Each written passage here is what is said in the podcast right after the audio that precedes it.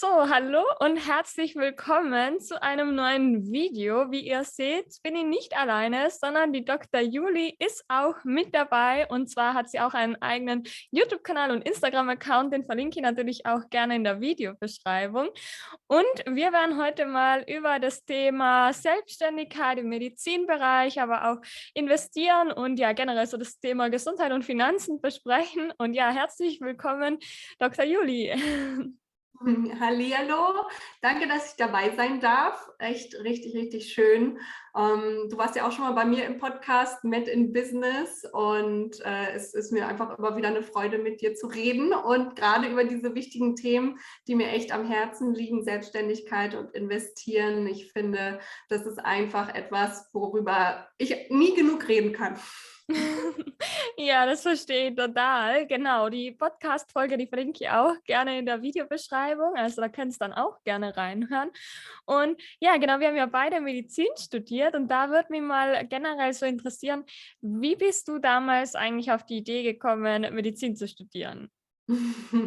Also Medizin studieren war tatsächlich schon immer so ein Traum von mir. Ich habe, glaube ich, ich bin so ein richtig typischer Mensch, der Richtung Medizin gegangen ist, mit zehn entschieden, ich möchte Medizin studieren. Dann habe ich das lange immer wieder mal verworfen aus unterschiedlichen äh, persönlichen Gründen auch, ähm, familiär auch bedingt. Und äh, dann wurde mir auch gesagt, naja, nee, Medizin ist zu schwer für dich, das schaffst du nicht. Und deswegen war ich dann tatsächlich immer mal sehr verunsichert, ob ich das denn wirklich machen kann. Und dann habe ich in so einer äh, Schnapsidee tatsächlich entschieden. Da war ich im Ausland, so wo, wo, man mich findet, wenn ich nicht gerade in Deutschland bin, dann äh, bin ich irgendwo in der Weltgeschichte und da war es eben tatsächlich auch so. Und dann habe ich in so einer Nacht- und Nebelaktion äh, mich entschieden, ich bewerbe mich trotzdem, auch wenn ich mir eigentlich fast keine Chancen ausgerechnet habe.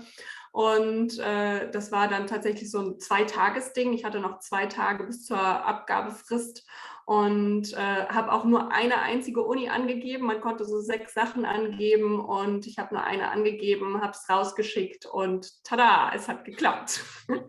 aber es war tatsächlich immer so ein Wunsch, aber ich habe selber nicht so richtig daran geglaubt, dass ich einen Platz bekomme und dass ich es auch wirklich schaffen kann, ähm, weil es mir auch immer wieder so gesagt worden ist, dass es für mich nicht möglich sein wird und äh, sehr, sehr schwierig wird und ja, dann habe ich Gott sei Dank entschieden, dass ich äh, es trotzdem probiere und es hat geklappt und ich kann mir bis heute nichts Besseres vorstellen, was ich hätte studieren können. Also alternativ hätte ich Mathe studiert, ähm, aber äh, ich bin auch sehr, sehr happy, dass es Medizin geworden ist.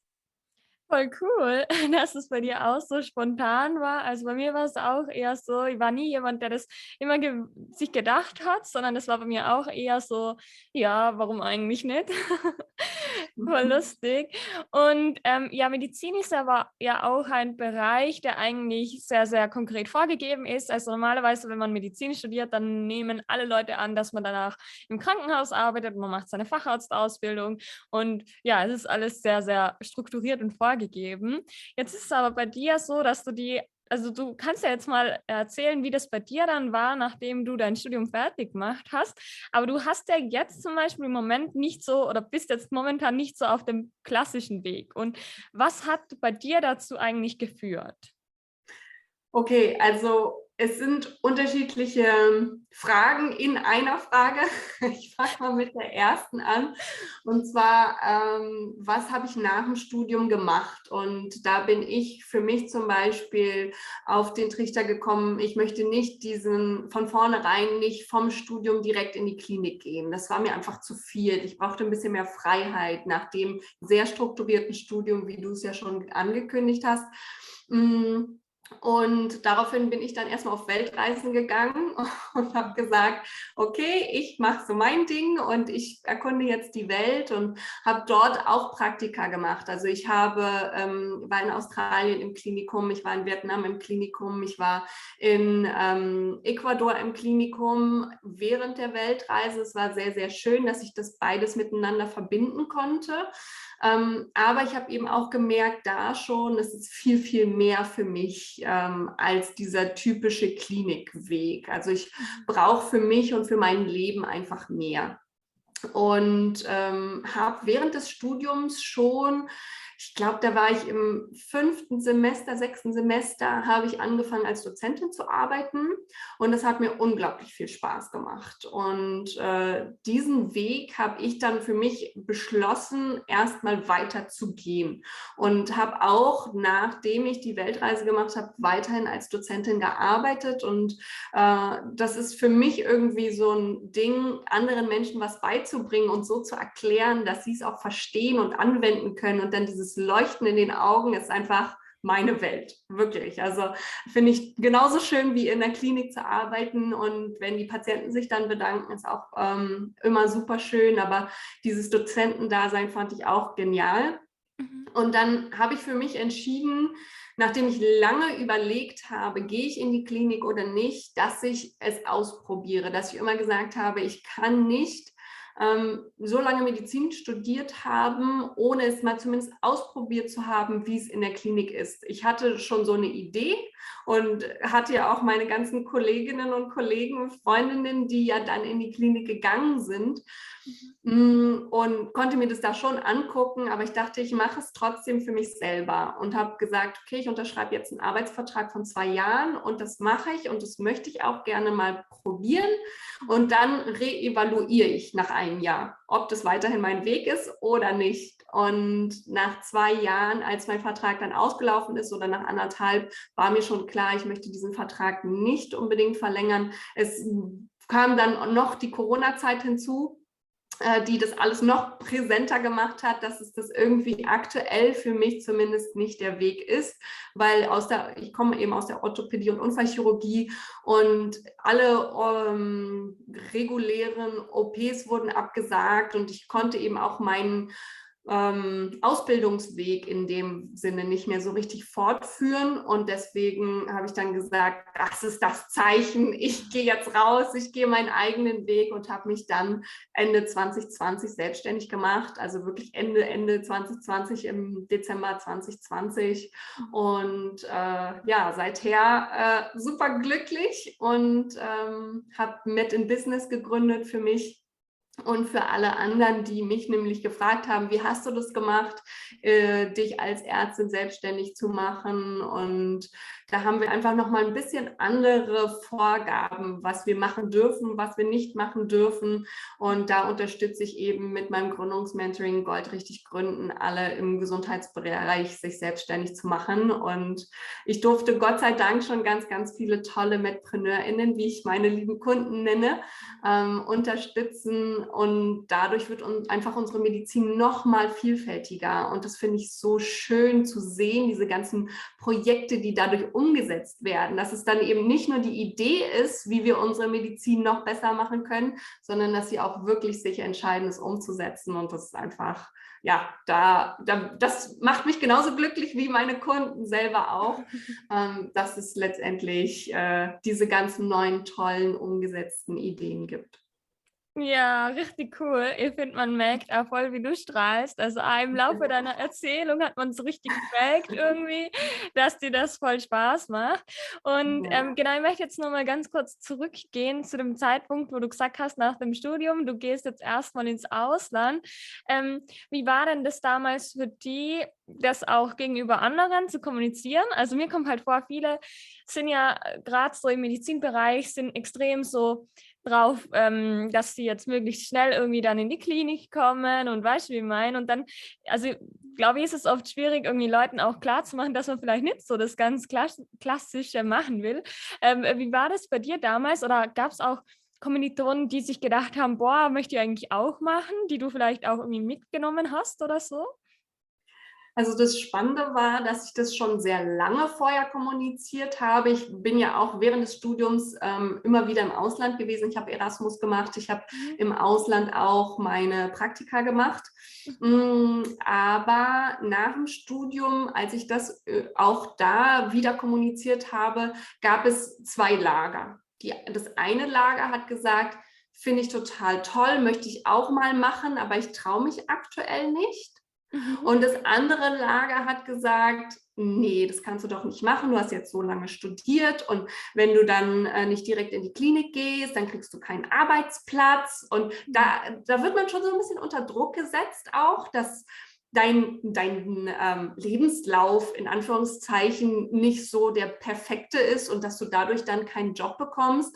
Und da kann ich schon mal allen sagen, die äh, irgendwie an diesem Punkt sind, lasst euch davon nicht unter Druck setzen. Ich habe persönlich die Erfahrung gemacht, hinterher dann, dass mein Lebenslauf dadurch eher interessanter wurde und dass ich dadurch eher ähm, tatsächlich die Leute von mir überzeugen konnte, weil ich äh, noch mehr Lebenserfahrung gesammelt habe, als einfach nur diesen klassischen Medizinstudium und dann Klinikweg mhm. eingeschlagen habe.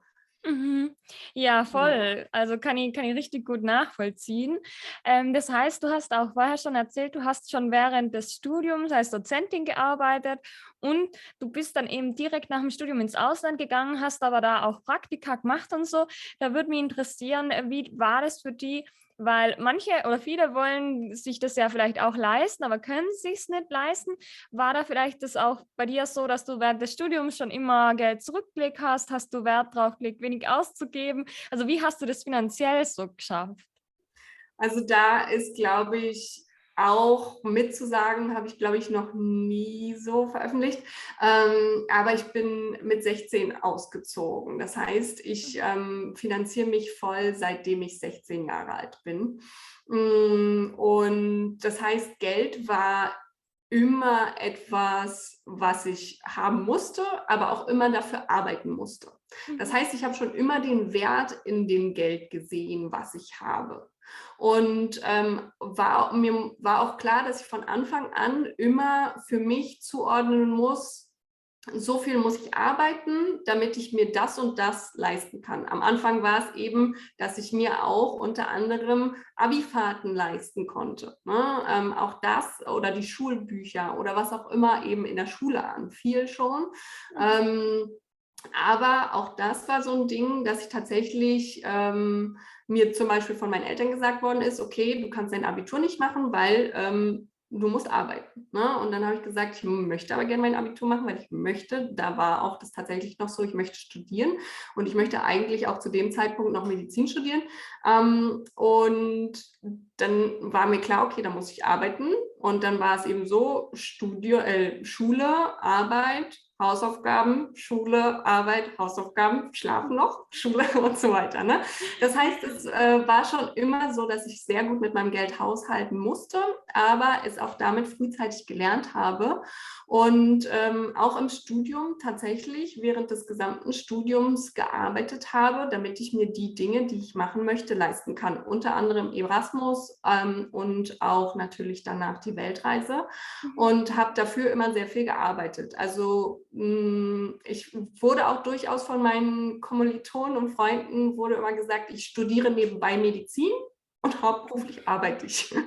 Und so ungefähr war es auch tatsächlich. Ne? Ich habe schon sehr, sehr viel gearbeitet, ähm, mhm. aber damit konnte ich auch das Geld äh, für mein Leben nutzen und auch Geld zurücklegen, sowohl zum Investieren als auch äh, zum Reisen.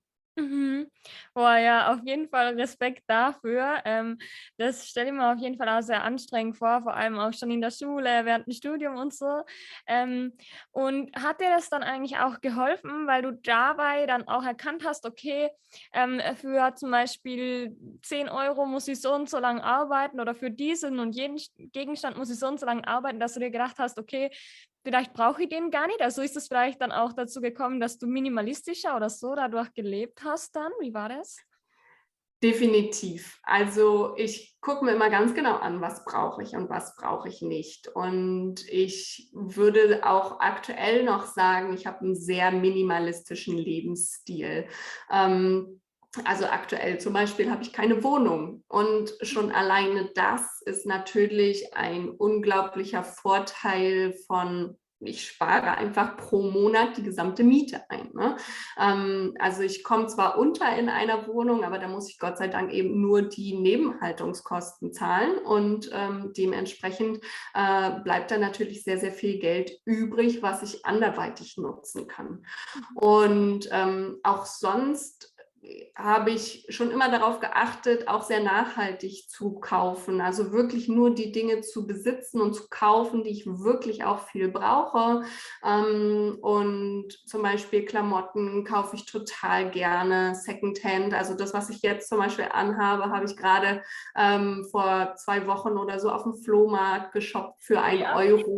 Ja, genau. Und es, und es sind aber total schöne Sachen. Ne?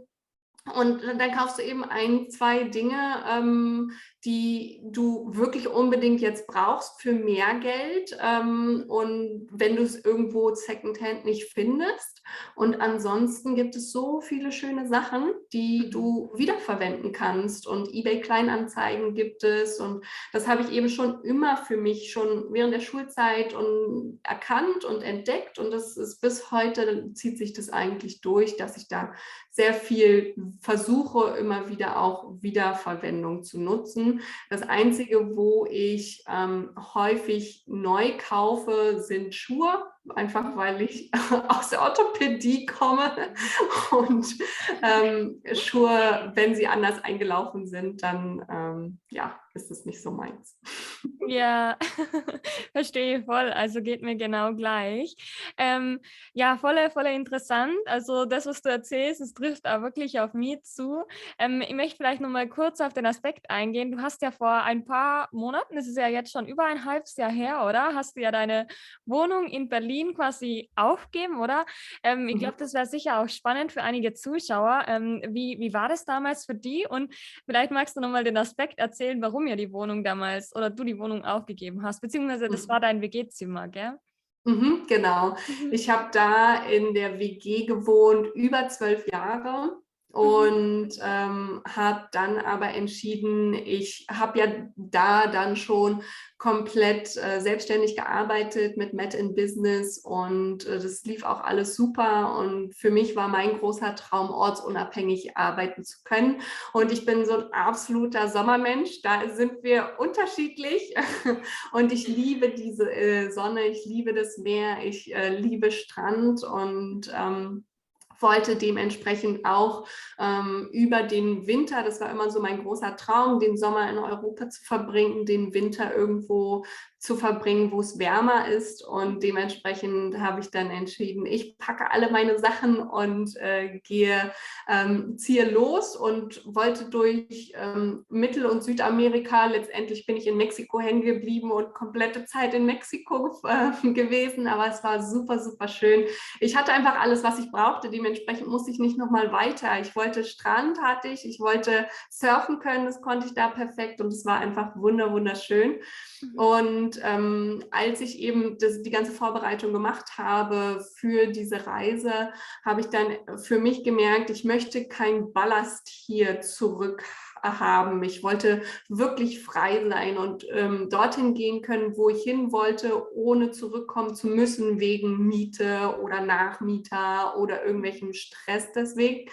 Ähm, und ja, dann habe ich nach ein bisschen Hadern mich dafür entschieden, die Wohnung aufzugeben. Es war auch meine, also die Wohnung war ich als Hauptmieterin. Das heißt, ähm, die Wohnung musste dann tatsächlich auch gekündigt werden. Alle anderen sind dann auch ausgezogen mit Einverständnis natürlich und langer Vorlaufzeit. Ähm, aber es war total gut. Ich habe mir so ein bisschen Gedanken gemacht und hatte so ein bisschen Angst, naja, wie ist es dann ohne Wohnung? Und finde ich dann eine neue, weiß ich bis heute noch nicht, äh, werde ich dann erst in einem Jahr oder so sagen können oder zwei, wenn ich dann eine neue Wohnung suche.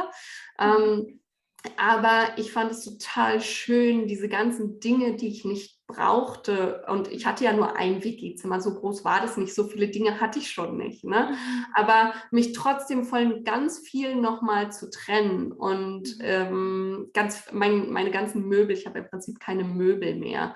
Und ähm, das war total schön. Und wirklich auch sozusagen dieses Kapitel von Studium ist abgeschlossen und ähm, ich kann jetzt in ein neues Kapitel, in ein ortsunabhängiges Kapitel reingehen, voller Freiheit. Und das war wahnsinnig schön. Mhm. Boah, ja, glaube ich dir voll. Ich finde das auch immer richtig cool, wenn ich Videos von anderen sehe, die so alles ausmisten und dann nur mal voll wenig besitzen. Ich finde, das ist richtig, richtig inspirierend. Ähm, jetzt hast du schon öfter das Wort finan äh, nicht finanziell, sondern örtliche Unabhängigkeit genannt. Da würde es mich interessieren, also das war auch einer der Hauptgründe wahrscheinlich, warum du dich selbstständig gemacht hast, oder? Ähm, oder was, was gab es irgendwie noch so für Gründe, warum du gedacht hast, ähm, du möchtest sie selbst selbstständig machen? Also war es zum Beispiel auch, dass die bestimmte Strukturen im Krankenhaus genervt haben oder genau war es so die örtliche und zeitliche Unabhängigkeit oder was waren da so deine ausschlaggebenden Faktoren? Also die ausschlaggebenden Faktoren waren eigentlich, dass ich das sehr vermisst habe, als Dozentin zu arbeiten und anderen Leuten was beizubringen, weil mhm. ich in der Klinik schon, ich war diejenige, die zuständig war für die Ausbildung von Studenten, wenn die kamen für Praktika, mhm. weil ich da einfach so ein Fable für habe und mich dafür gemeldet habe, dass ich das machen möchte, aber es hat mir trotzdem gefehlt weiter. Mm, und natürlich auch, und das kann ich auf gar keinen Fall leugnen, es waren mir zu viele Stunden in der Klinik. Ähm, und ich bin auch kein großer Nachtdienstmensch. Es ist sehr, sehr, sehr anstrengend, so 19 Stunden, 22 mhm. Stunden Dienste zu machen. Mm, und da konnte ich auch nicht so richtig das mit meinem Leben vereinbaren, weil es gab einfach ähm, Monate, da hatte ich nur zwei Tage frei im Monat. Und das ist für mich einfach zu wenig, um all das, was ich noch machen möchte, zu machen. Mm, und dann, ich kann mir auch bis heute vorstellen, irgendwann in die Klinik zurückzugehen, aber vermutlich nicht Vollzeit, mhm. sondern eher Teilzeit. Aber wer weiß, vielleicht kommt auch irgendwann der Punkt, wo ich sage, ich möchte wieder Vollzeit zurückgehen. Mhm. Ähm, aber diese 100-Stunden-Wochen, das ist auch wenn ich diesen Job in der Klinik total mag und ich liebe es tatsächlich auch zu operieren und ähm, ich mag es auch mit den Patienten zu arbeiten, das ist alles total schön, aber 100 Stunden etwas zu machen ist einfach irgendwann zu viel. Mhm. Und da muss ich ganz ehrlich sagen, das konnte ich nicht mehr so richtig mit mir vereinbaren und auch nicht mit meinem Leben, auch nicht mit meinem Partner. Der hat es ja auch miterlebt, wie ich immer ausgebrannter wurde. Mhm. Mm, und da war mir klar, okay, ich muss irgendwas ändern. Und ja, dann wollte ich natürlich auch ortsunabhängig arbeiten, definitiv. Und äh, deswegen zeitlich unabhängig und ortsunabhängig und bis jetzt bin ich da super, super happy mit. Mhm, ja, verstehe ich voll. Also ich denke mir auch regelmäßig, warum ist es erlaubt, 24 Stunden oder länger zu arbeiten in dem Bereich und dann, wenn man 100 Stunden arbeitet, ist es, glaube ich, auch schon egal, was man arbeitet. 100 Stunden sind einfach irgendwie zu viel und dann, also das finde ich halt auch super schade, weil dann hat man zwar ein Fach, was zwar richtig cool ist, aber die Umstände machen halt einfach super viel aus. Und wenn die Umstände einfach absolut nicht passen, dann ja, dann macht es halt auch irgendwie kaputt oder dann hat es einfach einen großen Einfluss darauf, oder? Mhm. mhm. Und dann würde ich sagen, gehen wir jetzt noch ein bisschen auf das Thema Investieren ein. Ähm, investieren ist ja eben auch eine Möglichkeit, dass man eben immer unabhängiger wird von seinem Job und so weiter. Und da würde es mich interessieren, wie hast du damals angefangen mit dem Investieren und worin investierst du jetzt so? Also ich habe angefangen, ich würde sagen, ich, ich habe mir das schon überlegt, dass diese Frage garantiert kommt und ich kann es nicht mehr zu 100 Prozent sagen, aber ich würde sagen, es war 2016, 17. So, mhm. in dem Dreh. Ähm, weil es war nämlich äh, auf der Weltreise oder im Zusammenhang mit der Weltreise. Mhm. Und äh, dementsprechend kann ich es, weil meine Weltreise 2016, 17 war, bis 2018 kann ich es nicht mehr genau sagen, aber in dem Dreh, äh, weil ich mich mit anderen unterhalten habe, die das gemacht haben und dann immer mehr dazu kam und mich belesen habe, ähm, Podcast gehört habe, mit den Leuten gesprochen habe, und dann für mich entschieden habe, ja, möchte ich gern machen. Du hast ja auch gefragt, in was und damals waren es noch Aktien ähm, und dann kamen ETFs dazu. Ne? ähm, und aus den Aktien bin ich mittlerweile rausgegangen. äh, die allerersten Kontakte hatte ich tatsächlich mit der Börse mit Aktien. Da bin ich dann aber wieder rausgegangen ähm, das muss aber dann doch früher gewesen sein, 2015. Naja, ähm, schon eine Weile her. ähm, und äh, dann bin ich aber aus den Aktien rausgegangen, ähm, nur noch, äh, hatte dann eine Zeit lang nur noch ETFs. Und dann 2008 18, 19 müsste es gewesen sein, habe ich mit einem Arbeitskollegen mal gesprochen. Mm, und falls ihr mal zuhört hier, ich habe auch immer noch Kontakt mit dem.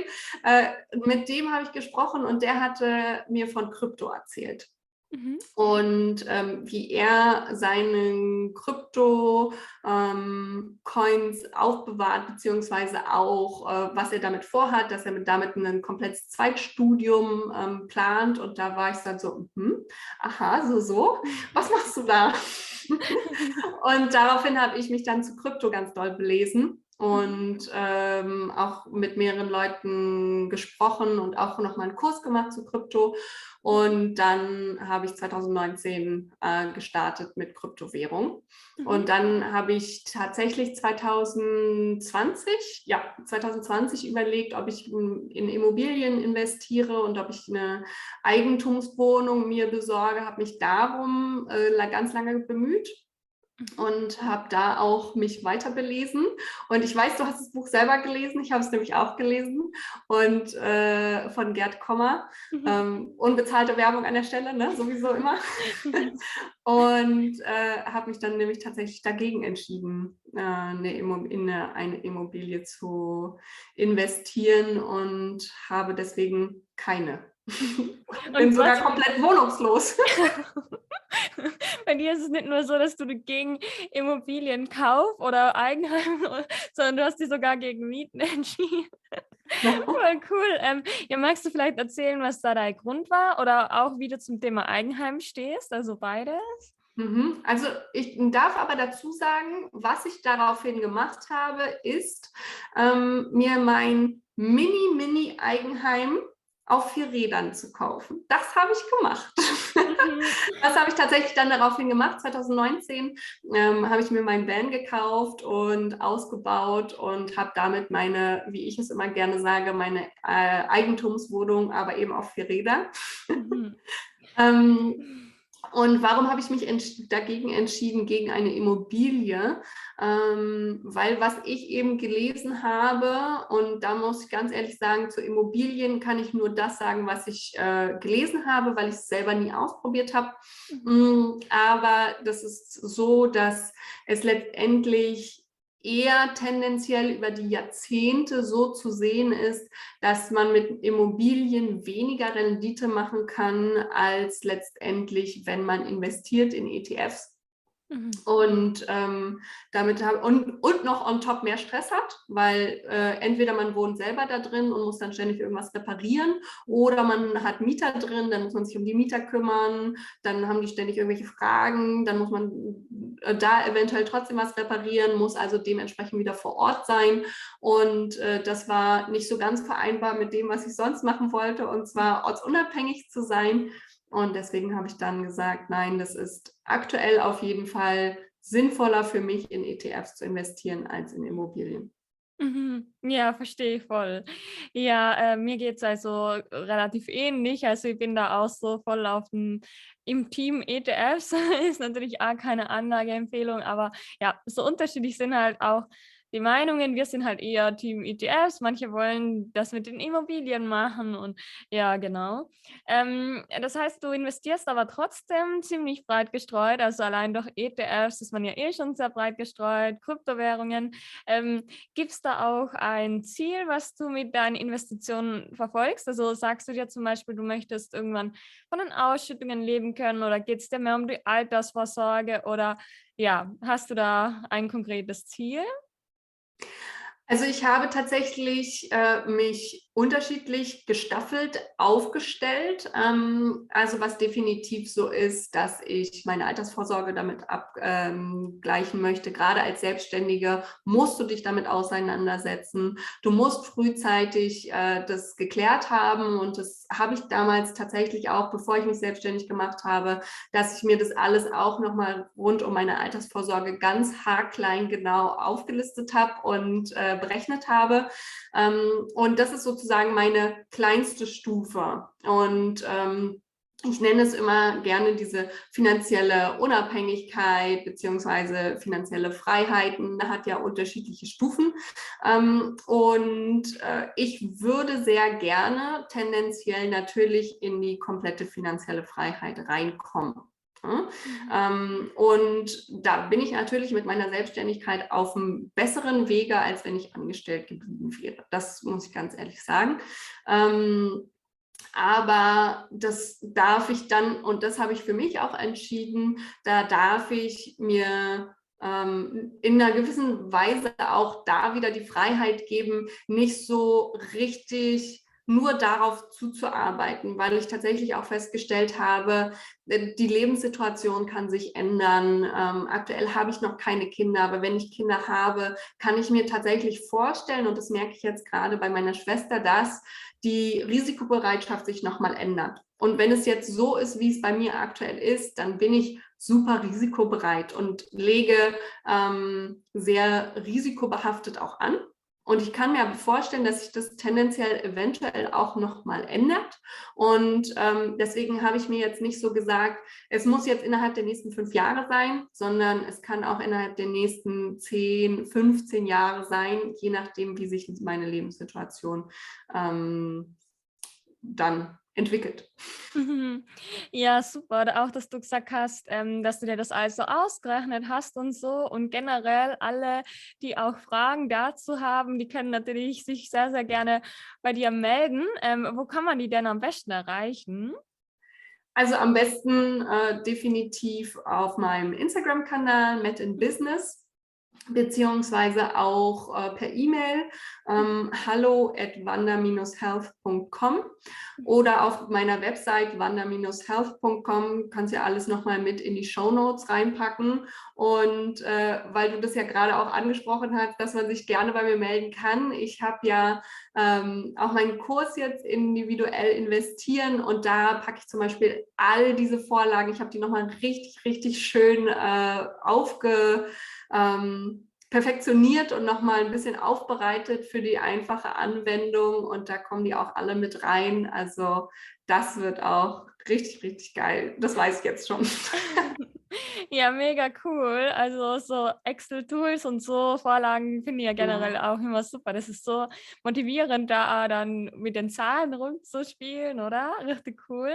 Genau, also ich mhm. verlinke alles in der Videobeschreibung. Schaut da auf jeden Fall gerne vorbei.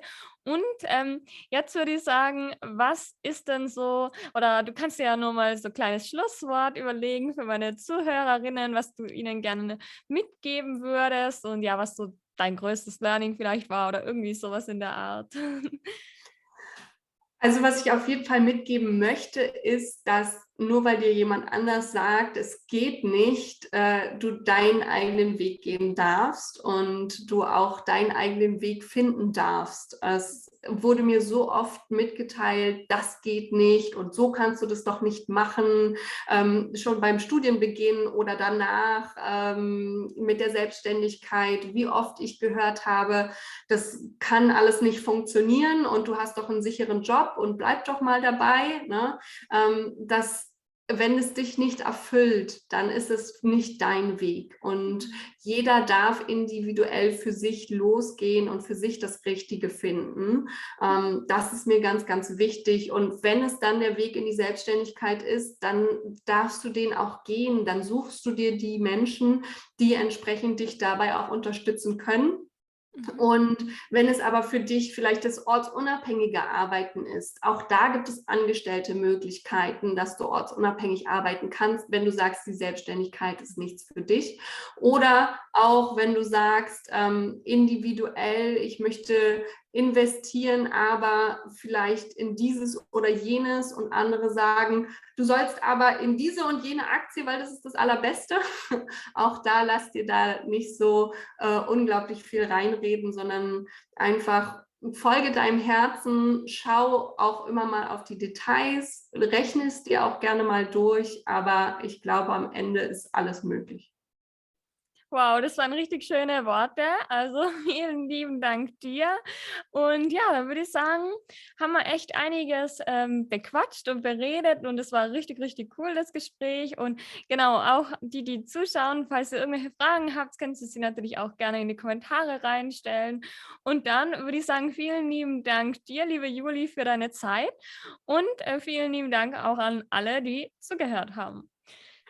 Danke. Dankeschön, Valentina. Ciao. Ciao.